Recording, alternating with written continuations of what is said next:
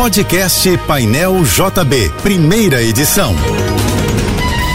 Fique agora com as principais notícias desta manhã.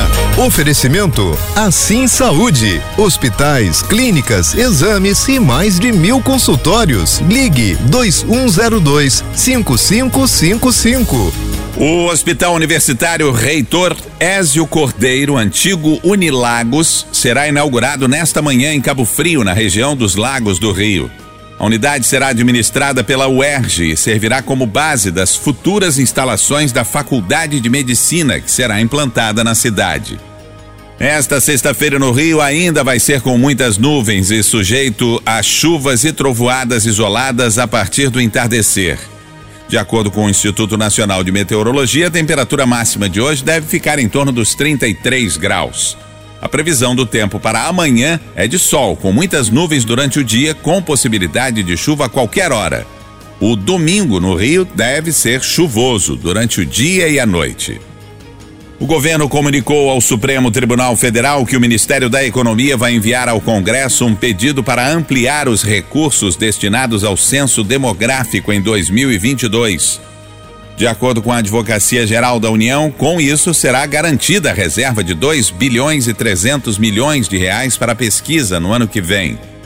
A mudança de posição do governo acontece depois que o IBGE confirmou ao Supremo que esse é o valor necessário para o censo.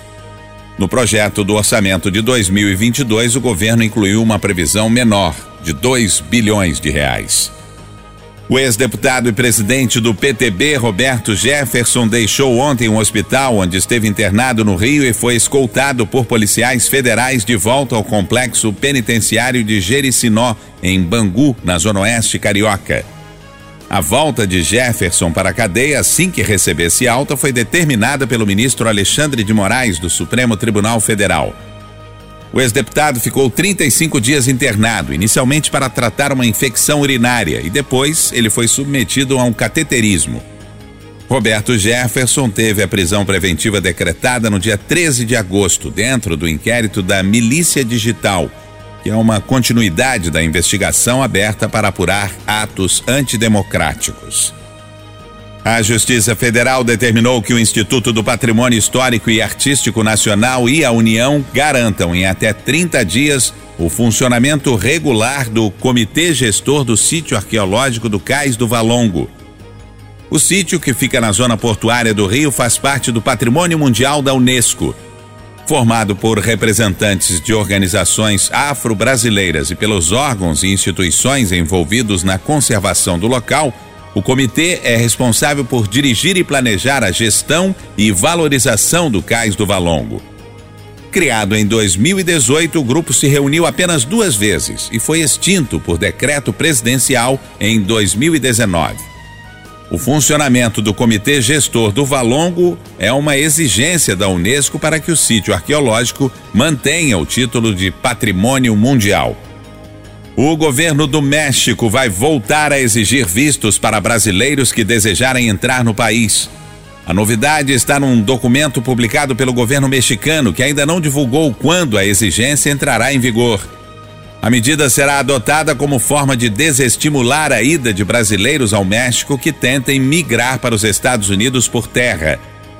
De acordo com números das autoridades americanas, mais de 46 mil brasileiros foram detidos na fronteira entre Estados Unidos e México entre outubro do ano passado e setembro deste ano. Esse número é bem mais do que o dobro registrado em 2019, quando eram 18 mil.